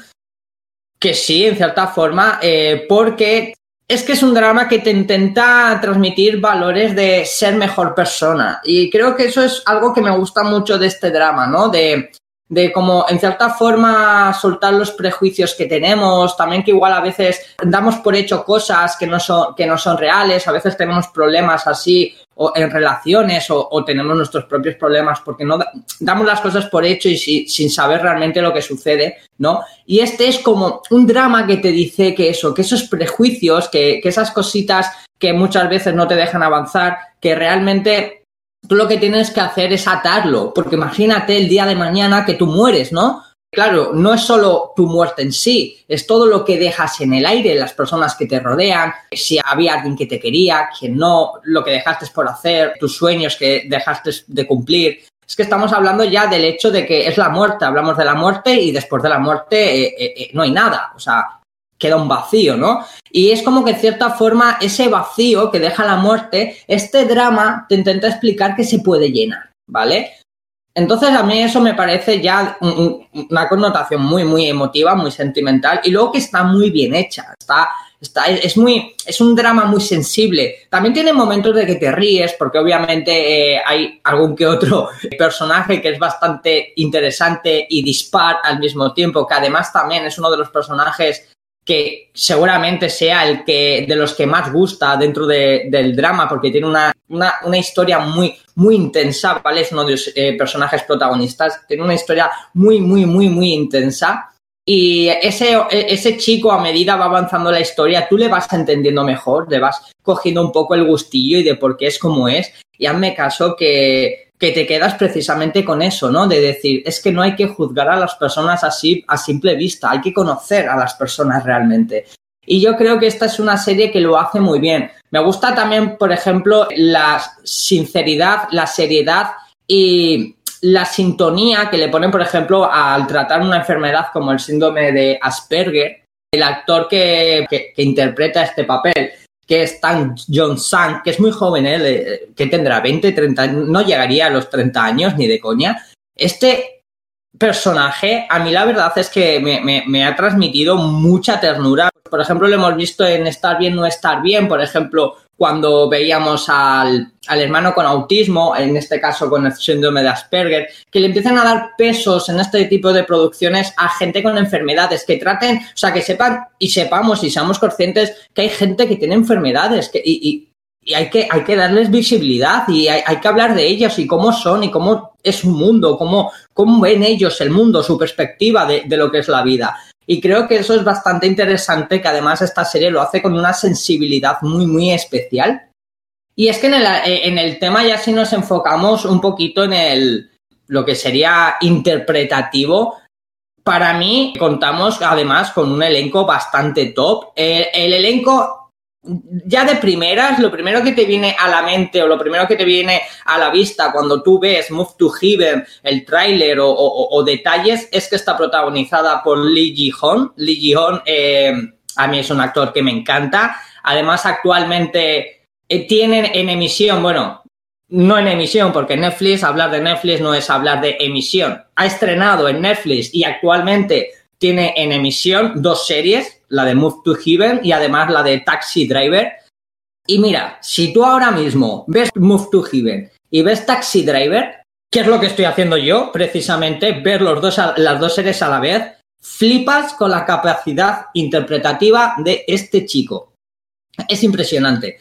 El cambio de rol, de papel, ya en Taxi Driver en sí hace muchos cambios de roles y de personajes porque, porque su interpretación lo requiere así por, por cómo es la trama. Pero es que luego le ves en Move to Heaven y dices, madre mía, pero pedazo de actor que tenemos. Que además no es un novato, no es un desconocido, es un actor ya consagrado, que lo hemos visto en un montón de películas, en un montón de series. Por ejemplo, una de mis favoritas y que alguna vez hemos mencionado es la de Signal. Otra, por ejemplo, muy bonita y emotiva, la de Tomorrow with You eh, también lo hemos visto en películas estrenadas en Netflix precisamente como Time to Hand. Hemos visto la de Anarchist from Colony, que está basada también en hechos reales sobre uno de los mayores anarquistas, no sabría si llamarla anarquistas, pero bueno, se refieren así, de Corea. Bueno, es un actor que realmente es muy, muy potente, es muy conocido, pero que a mí ahora, actualmente, en pleno 2021, al verle en Move to Heaven y a verle al mismo tiempo en A Taxi Driver, yo he dicho, Johnny, tío, eh, tú sabías que este chico era bueno, pero es que es aún mejor. Es que aún mejor, este, este chaval no tiene, no, no, no tiene, no tiene fondo, ¿sabes? Su interpretación, su personaje es con uno de los mayores crecimientos de la historia. Es un tío que, bueno, pasa por la historia, se ve en una situación sin quererlo ni beberlo, se ve ahí en una situación que se tiene que involucrar como parte de la empresa de Mob to Heaven, pero él recientemente ha salido de la cárcel, él se ganaba la vida peleando en clubs nocturnos con apuestas y demás, pues sale, una cosa sale mal, acaba en la cárcel y demás, es un pasota, es un pandillero, es un, es un tío que, que solo piensa en él, que es lo único que quiere es ganarse la vida como pueda. Y de repente se encuentra, ¿no? Pues en un movidón, teniéndose que meter en una empresa como esto de eh, decirle el último adiós a un difunto, tú imagínate, lo último que te esperas es que este chaval pinte algo aquí, ¿no? Dices, es que no, no pega ni con cola. O sea, es imposible que este hombre pueda formar parte de, de, esta empresa. O sea, es que ni siquiera parezca que tiene sus valores ni sus ideales. Y eso es algo muy, muy, muy chulo de ver. Es, es muy, muy bonito de ver todo eso. Y luego, por ejemplo, el, el chico este, el jovenzuelo que he comentado, Tang John Sang, muy joven él. Decíamos que podría tener entre 20 y 25 años. El chico nació en 2003.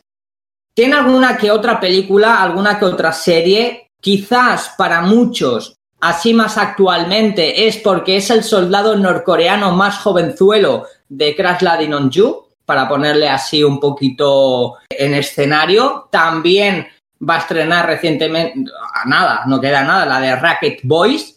Y luego tiene alguna que otra película bastante interesante. Por ejemplo, me llama la atención que eh, él formó parte del elenco de Seven Years of the Night, uno de los thrillers más potentes que he visto nunca y que desgraciadamente es una película que además es súper complicada, complicada de conseguir, no, no llegó a ninguna plataforma a nivel online eh, legalmente a España, tampoco incluso si te pones a buscarla ya haciendo trampas, tampoco la encuentras. Es una película que solo se pudo ver en un par de festivales y la verdad es que es impresionantemente buena y este chico uno de sus primeros papeles fue aquí y también, por ejemplo, protagonizó con Song Kang-ho la película The King's Letters.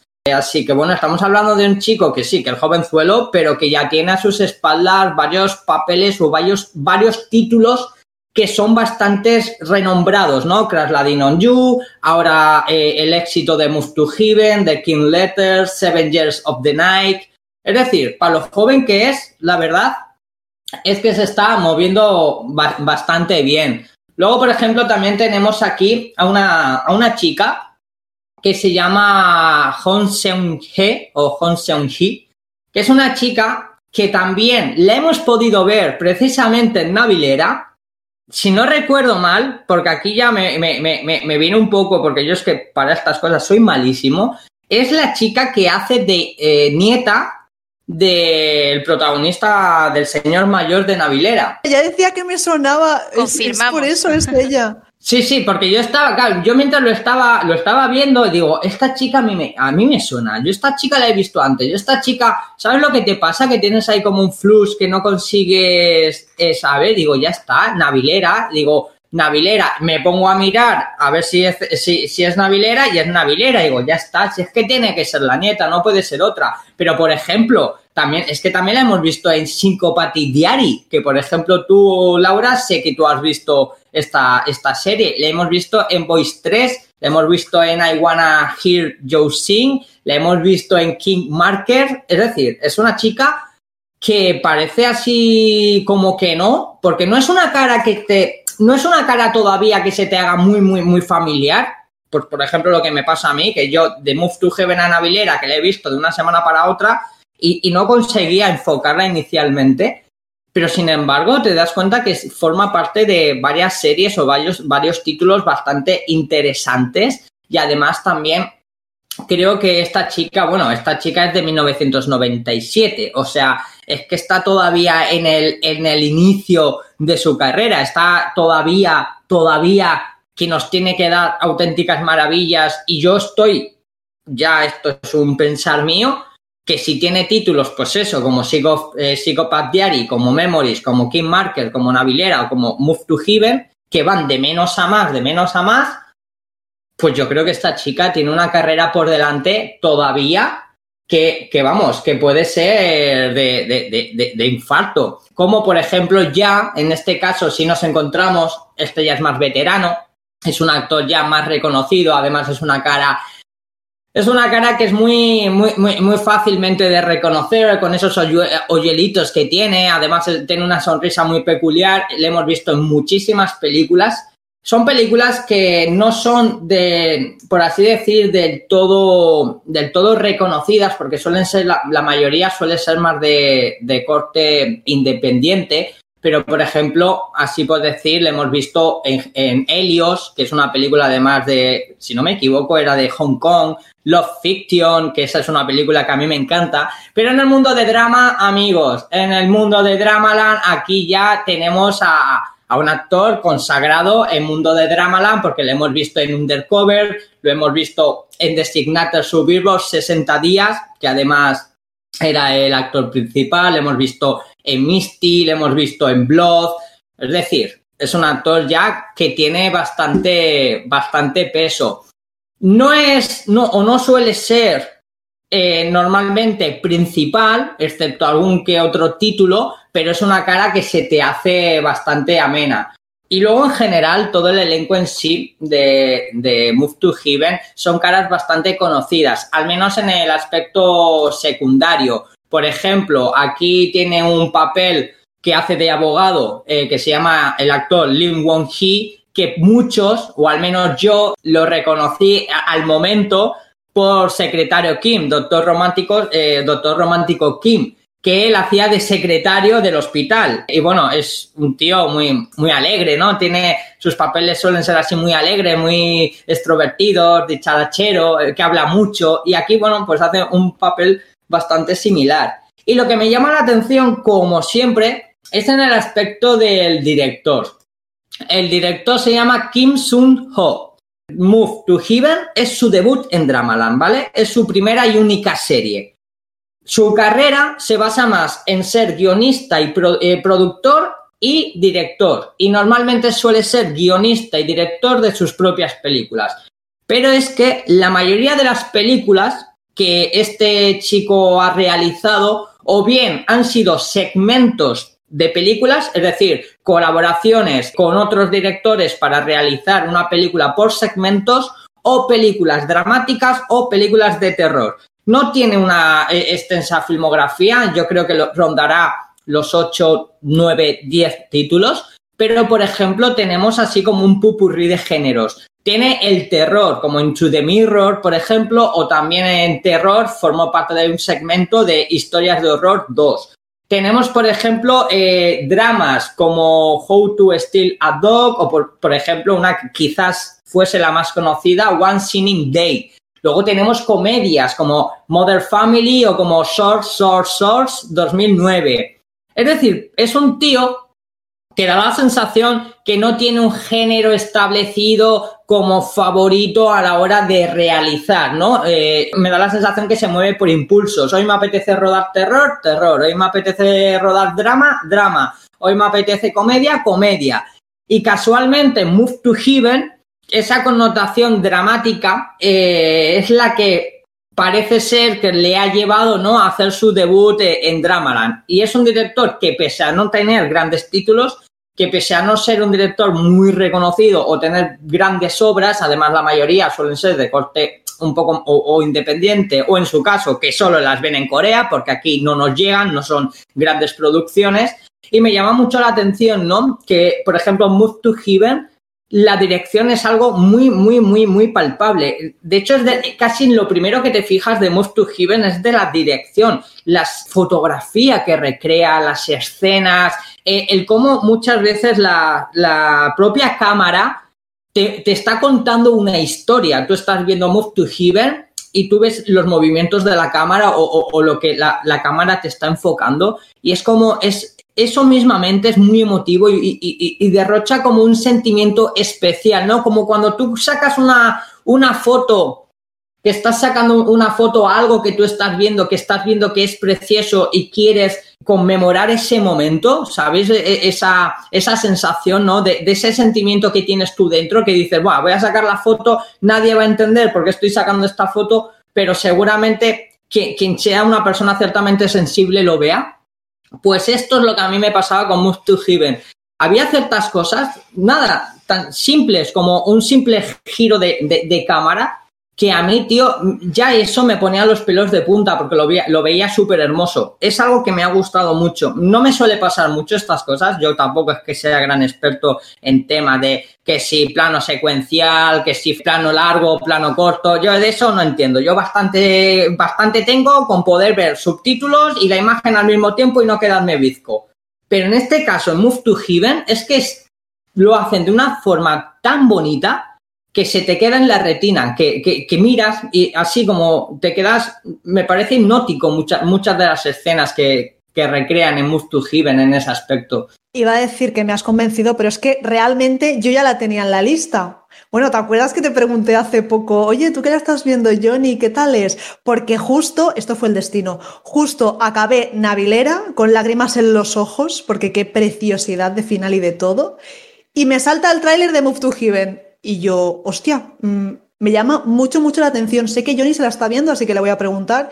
Y bueno, entre lo que me contaste el otro día y lo de hoy, pues mmm, corriendo a verla, porque además me parece que solo tiene 10 capítulos, ¿no? O sea, del tirón se ve. Sí, apenas son 10 capítulos de unas 40 50 minutos de duración, o sea que se ve, se ve bien. Yo, de hecho, la primera estacada que me metí de esta de va, venga, voy a empezar a verlo voy a empezar a verlo a ver qué tal. Eh, me comí seis capítulos. O sea, así de una estacada. Yo al final, no, de hecho, me costó dormir porque quería más. Es como necesito más, tengo que saber más. O sea, por favor, no me puedo ir a dormir yo con esta angustia con esta sensación de vacío. Porque, porque, porque, porque quiero seguir viendo. ¿eh? Y, y bueno, al final es lo que nos suele pasar, ¿no? Que cuando nos enganchamos tanto a, a una serie o a una, producción y, y, necesitamos ver, ¿no? Necesitamos, por ejemplo, eh, saber. Es que es una historia, además, eso, tan cercana, tan que te abraza, es que te abraza. Y, y, y, qué pasa con los abrazos, chicos? Cuando alguien te abraza y estás a gustito, no quieres que te suelten, tú quieres que ese abrazo dure para siempre. Pues esto es lo que, lo que me pasa a mí, con, o me ha pasado con Move to Heaven. Me parece una cosa también bastante, bastante interesante y a, y a reseñar que por ejemplo aquí nos podemos encontrar como escritor del drama John G. Rion, que es precisamente es precisamente el guionista de Voice Over Flowers. Hola, Limino, tienes que estar en todos los lados. Limino está en todo, o sea, es como omnipresente, está todo ligado a, a Voice Over Flowers y Limino. Totalmente. Pues sí, pues sí eh, John G. Rion era, debutó como escritor en Voice Over Flowers y es también el guionista o el que adapta de cierta forma esa novela de no ficción de, de Move to Heaven. Y la verdad es que está, está muy bien. A ver, a mí me ha gustado mucho y luego, por ejemplo, si veis los comentarios tanto en Twitter como en Facebook o como, o como Instagram de la gente que la ha visto, yo no he visto ningún comentario malo, todo lo contrario, eh, la gente como que es muy emotiva, que te hace llorar, que te hace reflexionar, que te hace, no sé, querer ser mejor persona, porque hay veces que es que estamos entrando en un contexto en la serie que no sé cómo decirte. Tú, por ejemplo, estás viendo ciertas escenas o, o, ciertas situaciones que se dan en la serie y todos sabemos que hay maldad en el mundo. Esto es así. Tú vas por la calle, se te cae la cartera y tienes tres opciones. Te das cuenta y la coges. Otra, que alguien se da cuenta, la coge y te la da. Otra, que alguien se da cuenta, la coge y se va. ¿Vale? Y no la Eso es la a ver en la vida, la cartera. no vuelves- Eso es la vida. Eso es la vida en sí. Vale. Vivimos en un mundo que da la sensación que somos como muy egoístas, que igual estamos como muy sumidos en nuestros propios eh, propias cosas. A veces eh, da la sensación que la maldad va ganando al ser bueno, ¿vale? A veces da las, tú ves cosas, obviamente hay mucha gente buena en el mundo, suceden cosas muy bonitas en el mundo, pero a veces da la sensación que las cosas malas son las que imperan. Y bueno, quizás este sentimiento quede un poco más reflejado en el hecho de que vivimos en tiempos de pandemia y bueno, como que nos da un poco todo más miedo o lo que sea. Este drama intenta precisamente demostrar que eso no es así, que el ser bueno es lo que más abunda, que hay más buenas personas en el mundo que malas, que hay más gente con ganas de ayudarte que gente con ganas de hacerte la zancadilla. Entonces, creo que es un mensaje, el de Move to Heaven, que además en los tiempos que corren y los que vivimos, creo que es sumamente necesario. Y luego, por otro lado, ole Netflix, ole los huevos gordos de Netflix, porque drama original que nos trae, drama original que me parece una pasada. O sea, eh, así como que estamos acostumbrados a que, por ejemplo, las, las adaptaciones de Netflix americanas, por así decir, sean un fiasco. Pero cuando estamos hablando de en el aspecto coreano o japonés, ¿no? En el aspecto asiático, hacen cada obra, hacen cada delicia, se nota tanto ahí la producción de cuando Corea realiza un- una producción o un proyecto a cuando lo hace otra parte del mundo, precisamente en los originales de Netflix. Porque claro, los originales de Netflix son producciones totalmente coreanas y demás que luego se estrenan a nivel mundial. Pero es que aquí, como dentro de la plataforma luego ves todo eso, ves el surtido de series francesas, alemanas, italianas, españolas y demás, aquí creo realmente que queda palpable que Corea, en el nivel sentimentalismo, en el nivel emocional, Tienen como su propia eh, esencia, ¿no? Perdona que te interrumpa, pero creo que es la mejor manera de definirlo a veces, ¿no? Que da igual que veas un drama coreano de, de cualquier cadena de Corea a que lo veas en Netflix, que siguen teniendo la misma esencia. Totalmente, totalmente. Y luego es que hablamos de, de- de series que no bajan un ápice de calidad. Nos ponemos a hablar un poco así de originales de Netflix. Eh, estamos ahora con Move to Heaven. Yo a esta serie le doy, vamos, un 10. Luego Kingdom. Kingdom, por ejemplo, que dentro de la temática zombie y demás es un 10. Tenemos, por ejemplo, aquí extracurricular. Eh, tenemos la de My Hollow Love por decir nombre, todas son series buenas, todas son series interesantes. Solo tienen un tachón, un tachón, por así decir, que es Love Alarm, pero bueno, les perdonamos, Love Alarm no es culpa de ellos, ha sido una cagada general del mundo, o sea, A ver, el mundo, a ver, la el mundo segunda, no tenía que haber creado Love Alarm, la segunda temporada de Love Alarm, porque bueno, la primera, bueno, pero la segunda no tenía que haber visto la, la- la luz de la vida. O sea, definitivamente.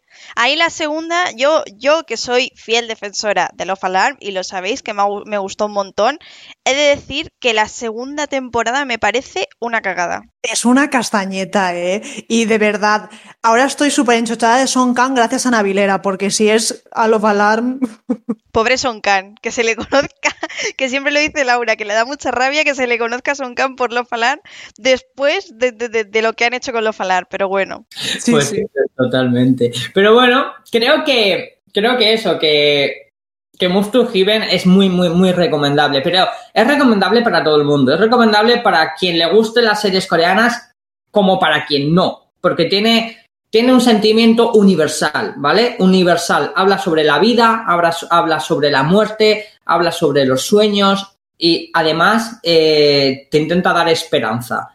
Así que Move to Heaven para mí es un acierto total, es una maravilla y deseando estoy, deseando estoy realmente que Netflix siga sacando sus próximos originales porque es que a mí no me dejan de sorprender, de verdad. Yo estoy anodado, perdido y enamorado, perdido de, las, de la calidad de series que nos está trayendo actualmente Netflix Corea y Netflix Japón. Es impresionante. Así que nada, chicos, que lo dicho siempre, que si queréis que os den un gran, gran, gran abrazo y no os suelten, este es un drama de los que abrazan es maravilloso, que si lo habéis visto, espero realmente que me comentéis impresiones y que me digáis si estáis de acuerdo conmigo o quien no la haya visto, pues que se anime a verla.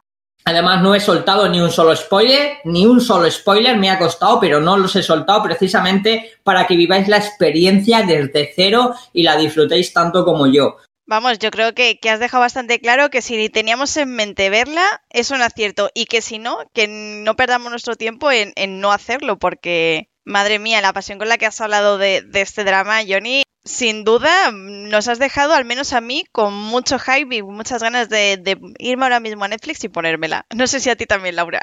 Sí, sí, además lo que he dicho antes, solo son 10 capítulos y que está a mano, mm, a mano de coger el mando. Así que bueno, Totalmente. Nos tendremos que poner a verla y, vaya tela, ¿eh? Estamos a mayo y uff, se nos va a hacer muy difícil, muy, muy, muy difícil el top, ¿eh? A final de año, lo preveo. Eso, eso te iba a comentar, que bueno, yo creo que vamos a tener que hacer diferentes tops. Un tops de dramas que te abrazan, otro de, de otro tipo y otro de otro tipo, porque visto lo visto, estamos teniendo un año de mucho nivel mucho, mucho nivel. Pues sí, totalmente. Eh, yo ya, es que estamos a mayo y como decís, yo ya tengo cuatro o cinco favoritos. O sea, y solo se pueden elegir diez. Y queda todavía, la, vamos, más de la mitad del año. Así que, no sé, o eso o paro el ritmo de ver K-dramas. Porque, madre mía, el año que llevo yo viendo K-dramas, no sé, no, es muy normal, ¿eh? No es muy normal. Estoy, vamos, que me, me, salen eh, eh, corazoncitos coreanos de los ojos ya. Totalmente, Johnny, totalmente. somos capaces de escucharlo a través de, cuando hablamos contigo con ese Saranen y, esas, cositas tan bonitas que siempre nos dices. Y bueno, Johnny, nada, aquí ya vamos a ir cerrando la sección, yo creo, y tengo ganas de, ver con qué nos sorprendes la semana que viene, por cierto, ¿eh? Pues me estaba planteando lo de la semana que viene y como hemos hecho ya el hecho de haber hablado de dos series, Creo que quizás podría tocar, quedaría bien hablar de algún especial, de alguna actriz o de algún actor en concreto. Así que le daré vueltas, le daré vueltas. Tengo un par de ellos en mente, pero, pero tengo que darle ahí un poquito a ver, a ver. Porque, claro, a mí me pasa con, con los actores y las actrices de Corea, me pasa exactamente con los dramas, que me gustan todos. Entonces, a veces se me hace difícil elegir. Bueno, bueno, tú ahí ya has tirado la piedra y ya, ya será sorpresa. Ya la gente tiene, le vas a dejar ahí con las ganitas de ver de quién nos vas a hablar la semana que viene. Pues Johnny, muchísimas gracias. A vosotras, chicas, y Beth Move to Heaven, que no os vais a arrepentir. ¡Salañe!